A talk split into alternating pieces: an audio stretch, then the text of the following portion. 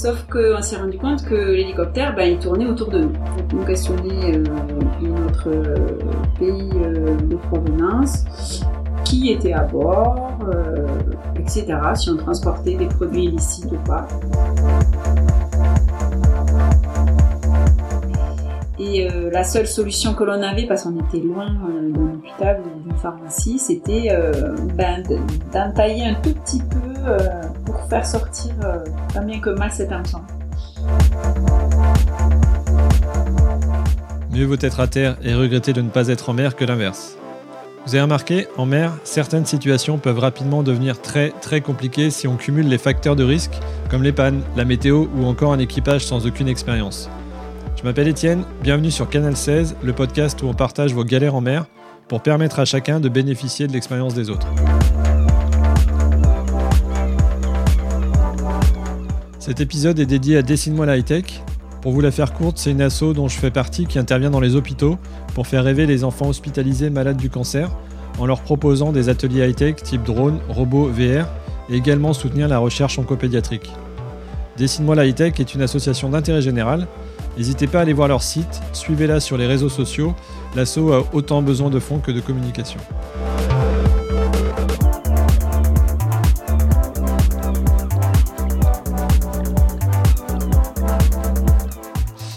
Allez, c'est parti. Je vais commencer par remercier Vincent. Alors, c'est le médecin. Non, c'est pas le médecin. C'est Vincent de l'épisode 18 qui nous a donné plein de bons conseils pour rester en bonne santé pendant son voyage, mais surtout qui nous a mis en relation. Euh, il m'a dit en gros, il faut absolument que tu les contactes. Ils voyagent en famille, ils sont hyper sympas. Et va voir, ils ont une chaîne YouTube. Effectivement, j'y ai passé un petit peu de temps. C'est super sympa. Euh, du coup, après avoir échangé au téléphone, on a sauté sur l'occasion d'enregistrer rapidement puisque vous êtes en France pour quelques mois. Bonjour Célina. Bonjour Étienne. Eh bien, pour commencer, tradition oblige, euh, est-ce que je peux euh, te demander de te présenter, puis un peu de nous présenter euh, ton beau projet, enfin votre beau projet de voyage en famille? Oui, alors tout d'abord, euh, on est une famille de quatre avec deux enfants de 10 et 13 ans. Et puis nous sommes partis en septembre 2020 euh, au départ de Saint-Mandrier dans le Var, en direction de l'ouest, bien évidemment, sur euh, un catamaran. euh, voilà, c'était un projet euh, de longue date et avec beaucoup de préparatifs. Voilà. Et nous avons décidé de partir entre les deux vagues de confinement Bien vu. parce que ça s'avérait compliqué. Et le côté, le côté nautisme, le côté mer par rapport à, je sais pas, faire un, un voyage euh, plutôt dans les terres, en vélo, en voiture, un road trip, le côté euh, marin, ça vient de, ça vient de qui? Alors le côté marin, ça vient de nous deux. Ouais. Euh, on est euh, on est marin euh, militaire. D'accord. Pas du tout pareil, mais on a quand même déjà sillonné pas mal les mers de par notre travail. Et et puis on s'est dit que ce serait sympa de le faire en famille sans avoir de contraintes. Et tu as deux enfants, Clovis et Louison. Est-ce que tu peux nous rappeler leur âge, juste pour qu'on s'imagine un petit peu la, la petite équipe euh, traversée Oui. euh, Alors euh, le garçon Clovis, il a 10 ans Ouais, et Louison, elle a 13 ans. d'accord. Elle est en cinquième et lui, il est en CM2. Et c'est vous qui faites les cours, Ouais. c'est ça? Exactement. Bah, comme beaucoup de familles qui sont parties euh, ou qui partent un, un tour du monde, euh, euh, on fait l'école à bord. euh, Il y a plusieurs façons de, pouvoir euh, donner l'instruction. Nous, on est passé par le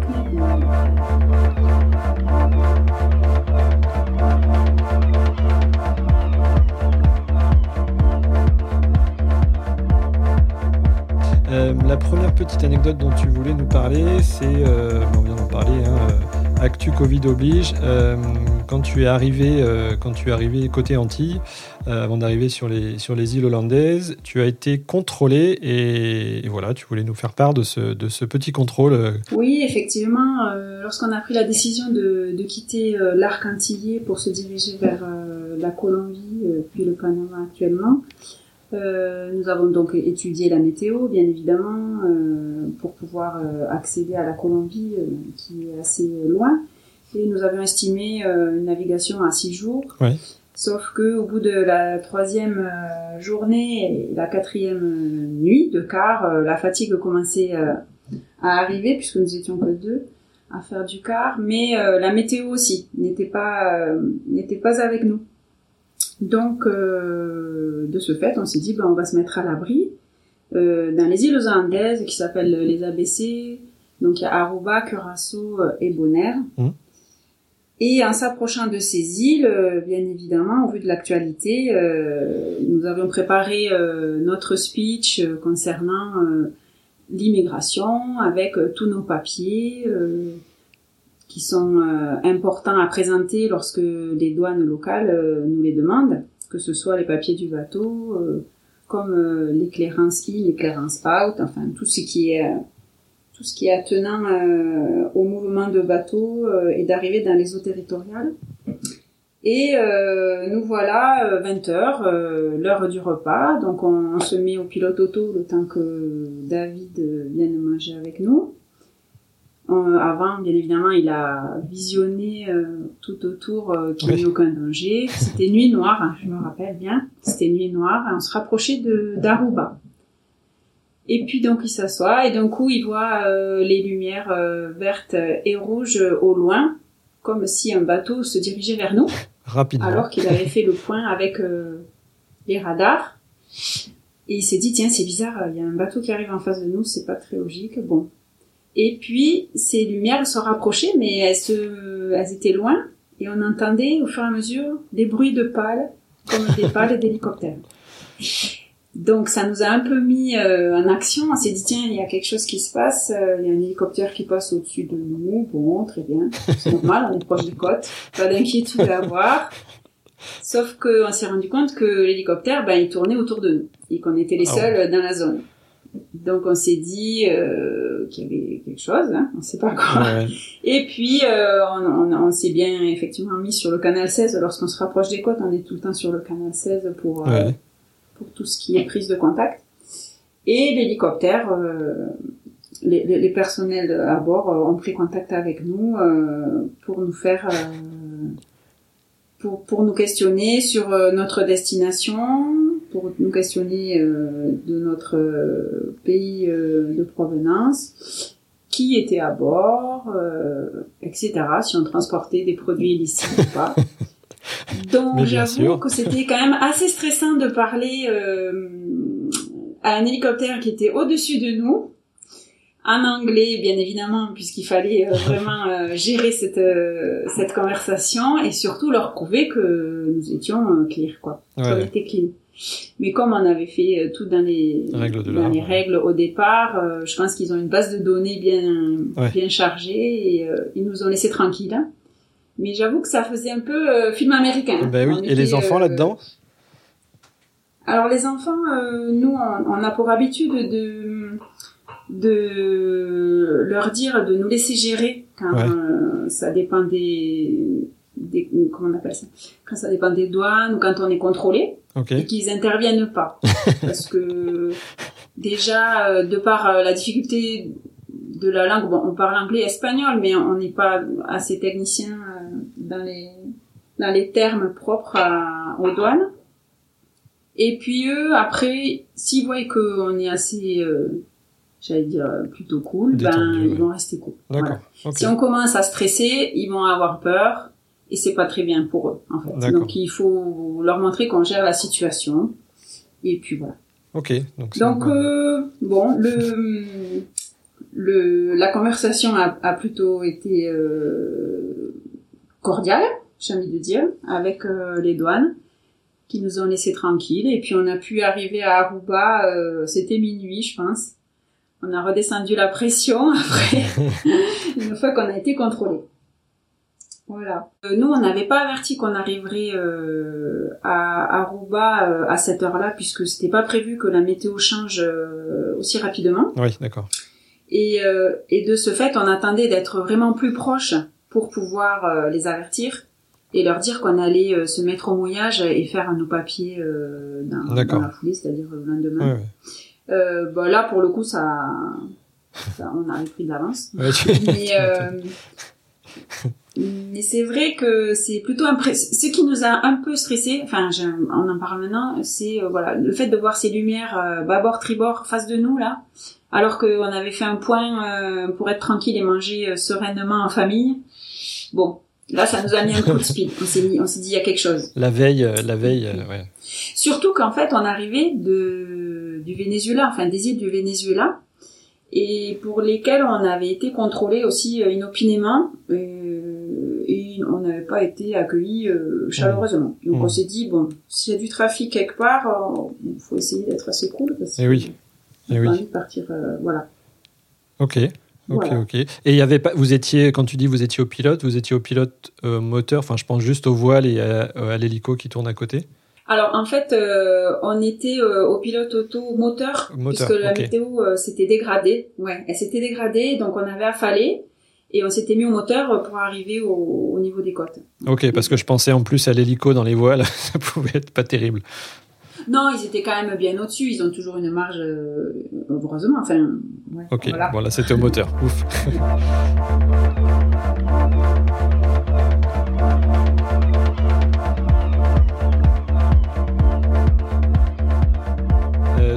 dans la série euh, Le temps n'est pas terrible. Tu, voulais nous parler de ta préparation du bateau pour, euh, faire face à la tempête euh, Elsa. Vous étiez en Martinique, c'est ça? Alors, la tempête Elsa, elle date exactement du 1er juillet 2021 puisque elle est passée au niveau des îles françaises à cette date-là, les îles Guadeloupe et Martinique, Martinique et Guadeloupe, pardon, pour remonter par la suite. Et effectivement, Souvent, on préconise quand même, euh, quand c'est la période cyclonique, euh, de descendre bien bas au niveau des Antilles pour pouvoir euh, laisser passer ces cyclones qui ont tendance à monter plutôt vers les États-Unis. Et donc, on préconise aux bateaux et aux voiliers de, descendre à partir de, fin juin et se mettre un peu plus à l'abri, voilà, vers, le, vers les, Grenadines ou encore plus bas. Et là, il s'avérait que ben on était le, le 30 juin, le 28 juin, euh, le 28 juin, oui exactement. Et euh, rien n'était déclaré sur les zones de météo, etc. Sauf que ben c'est arrivé plus vite que prévu. Ah oui. Et euh, nous voilà euh, le, le, 30 euh, au matin. mon mari me dit d'ici 48 heures, je pense que le cyclone il va il va passer sur la Martinique. Et nous, nous étions au nord de la Martinique, dans ce cas-là. Oh. Et, euh, et, les, et donc les, la météo euh, commençait à, à devenir euh, sévèrement euh, agitée, j'ai envie de dire. Donc, euh, ben, il faut se préparer au pire. Hein. Il me dit, il faut se préparer. Euh, qu'est-ce qu'on fait On a quatre questions. Il faut, il faut qu'on trouve une solution. Est-ce qu'on reste en Martinique et on renforce l'encre euh, mais il y a quand même des risques de décrocher avec les vents violents. Euh, Est-ce qu'on se met à l'abri dans un trou à cyclone Parce qu'il y en a en Martinique. Ce sont des le trou à cyclone, c'est des, des, endroits protégés par la mangrove qui permet de, de se mettre un peu à l'abri. Mais il y a déjà beaucoup de bateaux qui sont euh, qui sont en place, donc il y a quand même ce risque-là. Ensuite, on avait la troisième possibilité, c'est bon, ben allez, on prend la mer et on descend se mettre à l'abri euh, au sud, dans les îles du sud, direction euh, ben, plutôt l'inconnu ou plutôt vers les Grenadines. Et enfin, il nous restait, ben allez, on demande une place au port et on se prépare, euh, on rentre les, voiles, on prépare le bateau, voilà. Bon, voilà, ça c'était nos questions. les. Ouais, c'était voilà, c'était quatre les quatre options qu'on avait. Euh, J'avoue que le temps passe très vite dans ces situations-là. C'est assez inquiétant et euh, les décisions sont difficiles à prendre parce qu'on maîtrise pas euh, l'élément euh, mer et vent quand c'est une période cyclonique. Donc pour une pour une première, c'était plutôt tendu, plutôt tendu à bord. Bon, après c'était pas insurmontable, mais bon, il faut se préparer, il faut avertir les enfants, qu'est-ce qu'on fait, pourquoi on, on, change de place, pourquoi si, voilà. Du coup, euh, on s'est concerté, du coup, on s'est concerté avec des bateaux euh, copains qu'on appelle. C'est des bateaux avec qui on naviguait euh, pas mal de pas mal de temps et euh, on voulait tous se protéger, bien évidemment. Et puis nous, nous avons choisi de demander une place au port pour pour se mettre à l'abri parce qu'on se sentait pas de prendre la mer avec le risque que la météo s'aggrave. Euh, voilà, nous on voulait se mettre à l'abri de suite. On avait des amis qui habitaient en Martinique, donc on s'est dit ben on pose le bateau, on va se mettre à l'abri. Et puis euh, de toute façon en Martinique tout était fermé, euh, les routes euh, on n'avait pas le droit de rouler, etc. Donc il fallait vraiment trouver une solution. Donc on a pris celle-ci, sauf que le port nous a dit ben on n'a pas de passe, on n'a pas de passe pour vous. Oui, parce que vous avez un kata. juste, euh, Votre kata, il fait combien? Oui. Euh, Il fait combien? Il fait quelle taille en C'est un 42 pieds, donc euh, Ouais. il mesure euh, 12 mètres 60 de long. Euh, Après, euh, j'ai envie de dire que dans cette zone-là, en Martinique, euh, les gens qui y sont depuis plusieurs années ont l'habitude, et ils ont peut-être des places réservées, Ouais. euh, les ports sont vite remplis. Oui. Nous, on a peut-être trop attendu. Enfin, voilà, c'était notre première tempête. Donc, on s'est dit, ben, on prend pas la mer, ça c'est sûr. Avec les Ouais. enfants, on, on voulait pas. Euh, On avait la crainte de tomber vraiment sur des, une grosse mer. Et euh, donc, on a demandé à se mettre sur une bouée d'amarrage. C'est la seule, c'est la seule solution qu'on nous a proposée Ouais. parce que les, les trois cyclones commençaient à se remplir. Et puis euh, ben ça c'était le matin du 30 juin. Et puis l'après-midi, ben c'est parti. Hein, euh, on prépare le bateau, on regarde la météo, on se dirige vers la marina qui eux avait déjà un, un timing bien calé avec des bateaux qui rentraient. Et puis euh, on s'est amarré à cette bouée. Euh, David euh, est allé vérifier eff- effectivement euh, son état, sa solidité euh, sous l'eau.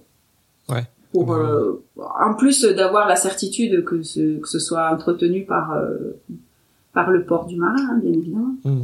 Mais euh, voilà, c'est plus rassurant de savoir et de l'avoir vu de ses propres yeux, ouais. Ouais. sachant que euh, dans le port du marin, il y a quand même des bateaux qui sont là à l'année, qui bougent pas, qui sont pas forcément bien amarrés.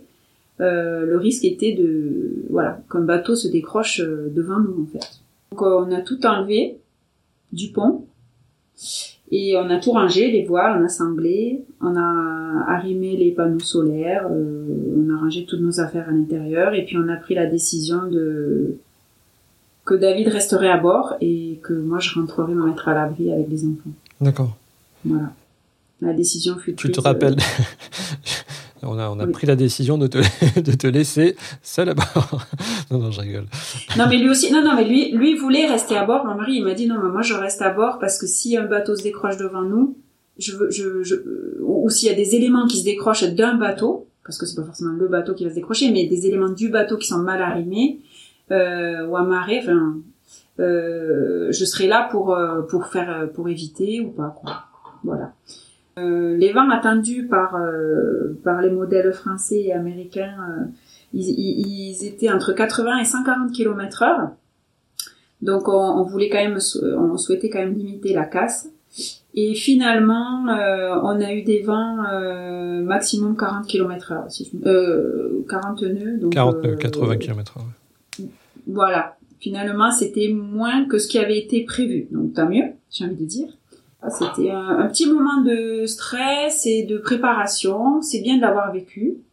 Euh, ça nous a permis de, de savoir qui fait quoi et qui, quelle décision prendre au bon moment. On a, on a longuement hésité entre se mettre euh, dans la mangrove et euh, sur la bouée. Les deux se, les deux se valent. Enfin, il y a, y a pas de, y a pas, un n'est pas meilleur que l'autre. C'est un choix personnel, j'ai envie de dire. Chacun fait ce qu'il veut.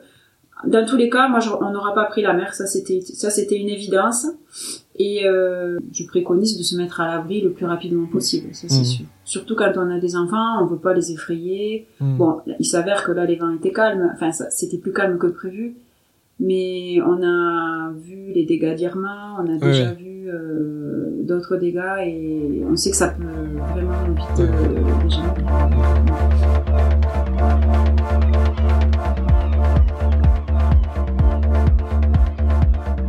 parlant de ne pas effrayer les enfants, d'ailleurs, c'était un peu ce que, Clovis voulait nous communiquer, hein, c'est que euh, il y a des moments où, malgré que vous ayez bien travaillé la météo, vous êtes fait surprendre, et euh, du coup, dans les éléments qui, qui lui ont déjà fait peur, ça faisait partie un peu de ces petites histoires qu'il voulait raconter, euh, où, euh, où les traversées sont un peu, un peu plus houleuses que prévu. C'est exactement le mot, houleuse. Effectivement, on a eu euh, sur le nombre de navigations, et j'aime dire des navigations de plus de 24 heures, quand c'est des petites navigations, on les compte pas, Mais euh, quand c'est des navigations qui durent euh, 3-4 jours et que la météo, bien évidemment, peut varier, euh, on a eu quelques frayeurs. J'ai envie de dire, euh, moi, je suis plus craintive que David, mon mari, et, que mes enfants, mais ça, c'est un défaut d'être maman, peut-être. et puis, je suis assez mal en point en mer.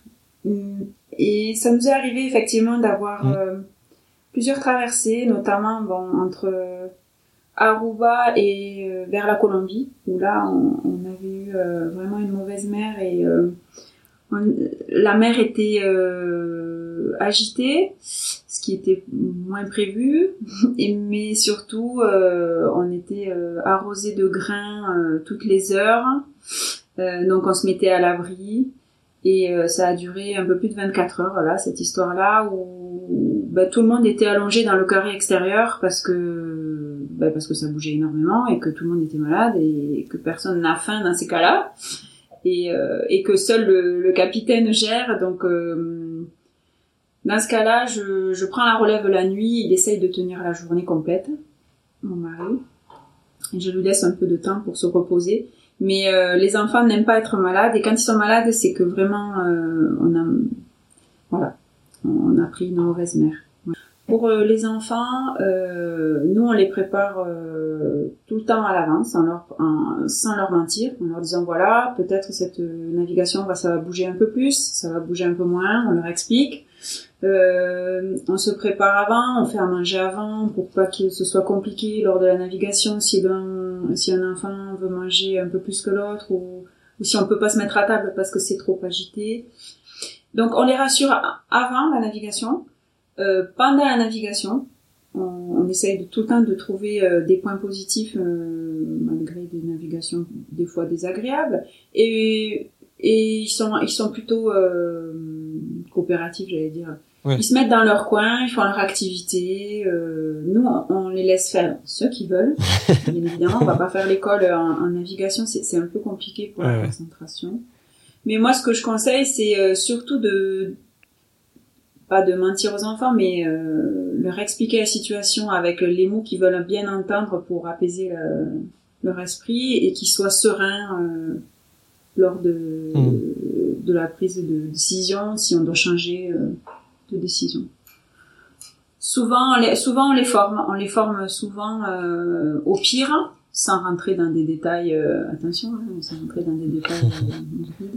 Mais euh, on, ouais, souvent, on leur, on leur explique que ça peut être compliqué, etc. Ouais. Et comme ça, ils ils gardent que le meilleur. Les préparer aux pierres pour ne garder que le meilleur. Ce sera mon titre.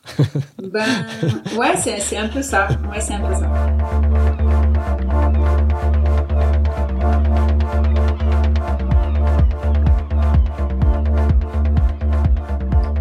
Euh, sur les éléments périphériques, sur toute la vie qu'on peut avoir à bord, euh, la pêche prend euh, part importante, surtout quand on est dans de belles contrées euh, comme ce que vous avez pu rencontrer. Euh, néanmoins, il faut faire gaffe euh, avec tout ce qui est matériel de pêche. Oui, vous avez eu un petit peu la double punition avec un, avec un leurre. On a des fins de pêche à bord et c'est toute une c'est toute une manœuvre presque lorsque l'on pêche à, à la à, à la traîne en fait. Euh, donc on a tous un rôle à bord euh, lorsque on met la canne à pêche à l'eau et euh, notamment euh, lorsque le skipper euh, navigue. Si on entend euh, le petit fil qui part, le premier crie poisson, le deuxième va chercher euh, le seau, le troisième euh, commence à remonter la ligne et puis le quatrième euh, prend le croc parce que souvent on a des gros poissons. Ça c'est pour le côté pour la mise en place. et le côté sympa de la pêche. ouais. Après effectivement il nous est arrivé et on, encore une fois on, on explique bien aux enfants que c'est- dangereux même si c'est tout petit, c'est que les hameçons ça peut vite blesser et, et on a eu le cas. Malheureusement, euh, pas très grave, mais ça aurait pu être vraiment, euh, vraiment pire. Euh, Et ça nous est arrivé euh, lorsqu'on est parti à la, avec le Zodiac. On est parti avec l'annexe, on est parti un peu au large. C'était en Guadeloupe. On est allé pêcher euh, à la traîne derrière à l'annexe et euh, bon, on n'a rien remonté. ou Je me souviens plus peut-être un ou deux poissons. Et euh, nous avons avec nous à bord un, un chien qui lui effectivement adore lorsqu'on pêche puisqu'il est admiratif Eh oui. de toute de tous les mouvements qui se passent lorsqu'on pêche et puis il voit bien que le poisson c'est un animal et que voilà il est comique et donc il a envie euh, presque de le gober. Sauf que là, euh, on rentrait donc de cette fameuse pêche euh, depuis l'annexe et euh, en remontant euh, le fil et l'hameçon, euh, au bout de l'hameçon il y avait un leurre en forme de poisson et le, et le chien a cru que c'était un vrai poisson et donc il l'a il, il l'a happé, enfin il l'a attrapé avec sa gueule, sauf qu'il s'est planté l'hameçon dans ses lèvres Aïe. ce qui l'a énormément agité et qui l'a rendu fou euh, dans l'annexe. Donc, euh, dans ce cas-là, j'ai pris euh, le moteur, mon mari a pris le chien pour essayer de lui, de lui enlever ce- cet hameçon de la bouche. Mais avec l'agitation, il a réussi à se l'enlever et heureusement, sauf que l'hameçon a atterri dans euh, enfin, derrière le genou de, de Clovis, Ouf. qui s'est planté. Il s'est planté. Clovis a, a hurlé et, et a eu très mal. Ce cas, c'est qu'on n'était pas tout proche de, du catamaran de l'eau. Donc il a fallu euh, le rassurer et euh, lui faire mordre une- un bout qu'on avait pour qu'il fasse passer sa crise de, de douleur jusqu'à arriver euh, sur Yolo pour lui extraire euh, l'hameçon qui était quand même bien rentré, j'avoue.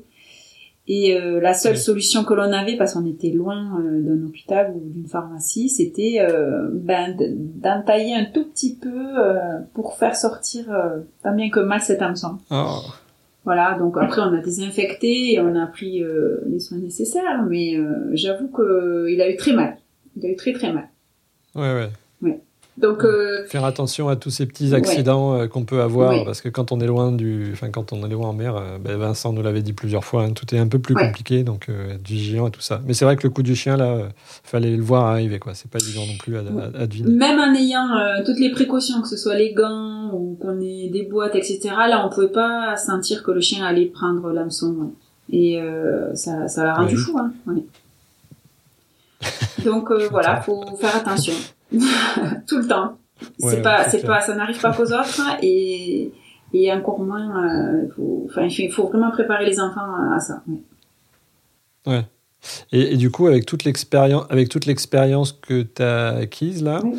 Euh, avec la famille, et tu le disais tout à l'heure, euh, je suis une mère, c'est peut-être pour ça que des fois je suis un peu plus flippé que les autres, mais avec toute l'expérience que tu as acquise et ton recul, aujourd'hui, c'est quoi ta, ta plus grande crainte en mer en fait, euh, et comment tu fais face? Ma plus grande crainte, ce serait qu'il y ait un élément extérieur qui vienne sur mon bateau euh, sans que je m'en aperçoive. Euh, suivant les pays où l'on est, il faut être un peu plus vigilant à la sécurité et à notre sécurité. Donc euh, plus par rapport à ça. Euh, après, j'ai- j'ai de moins en moins de crainte en mer et de moins en moins, euh, Hmm. bien évidemment, plus c'est un, de- un forgeant qu'on devient forgeron, ben là c'est un peu pareil, c'est en naviguant qu'on arrive à avoir des, des bonnes expériences et des mauvaises qui permettent Mm. de, de bien euh, anticiper et de se préparer. Mais euh, on n'a jamais eu le cas et on ne souhaite pas l'avoir, bien évidemment. C'est pour Ouais, ça qu'on avait pris un, qu'on a un chien euh, pour nous, un peu pour nous alerter euh, des, éléments extérieurs. Ok.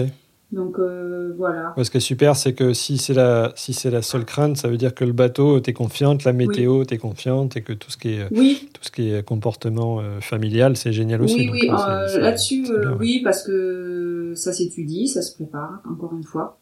Et euh, on fait pas, on part pas à l'aveugle, on dit pas tiens on part là et demain on arrivera là-bas. Non, c'est pas possible, ça se prépare. Ouais, ouais.